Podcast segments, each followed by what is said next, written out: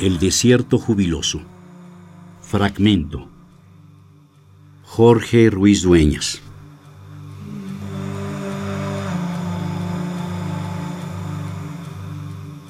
Mar adentro, una hebra de humo supone derroteros apacibles y los vaos de octubre ondulan el paisaje terreno.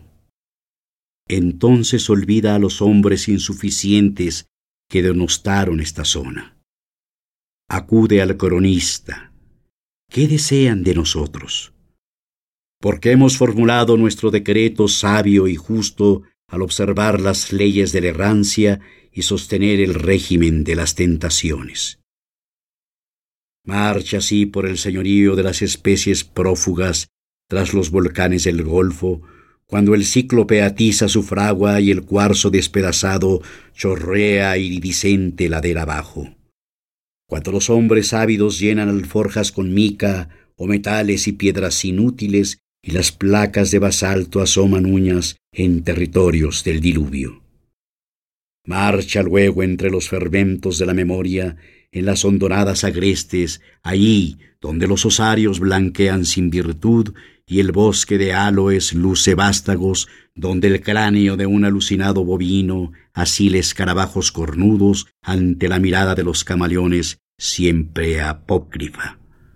Marcha sobre el tumulto de las hormigas y el cuero perforado de un ser irreconocible en su último espasmo, sobre mantos de grava que sublevan al silencio y huye por los desfiladeros perturbado por el gemido de sabandijas baldadas en su ayuntamiento múltiple, por la escolta de altos nimbos en la insurrección del día sin sombras, por el sueño siempre famélico y alado del peón de vallas que incita con sus tenazas el pezón extenuado de la compañera.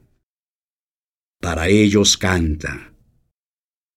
A ellos, al que clasifica flores de origen incierto, al rastreador de caminos reales, al solitario custodio de antenas, al buscador de saetas de obsidiana, al vecino de aldeas anónimas, al emisario de las raíces mágicas al que persigue artefactos caídos del cielo, al trazador de invisibles rutas que a cuestas lleva un teodolito, al explorador de vetas engañado con sedimentos y espato, al que prepara alimentos insólitos en láminas ennegrecidas, al inspector de salmueras en el canal de amargos y al que criba sus gemas sin desfallecer, al cosechador de Damiana, al memorioso guía de cuevas y petroglifos, a la viuda insomne que espera al marido, al vendedor de avalorios y almanaques caducos, al cicatrizado por víboras en celo, al desterrado sin queja, al que se atreve en transportes desvencijados,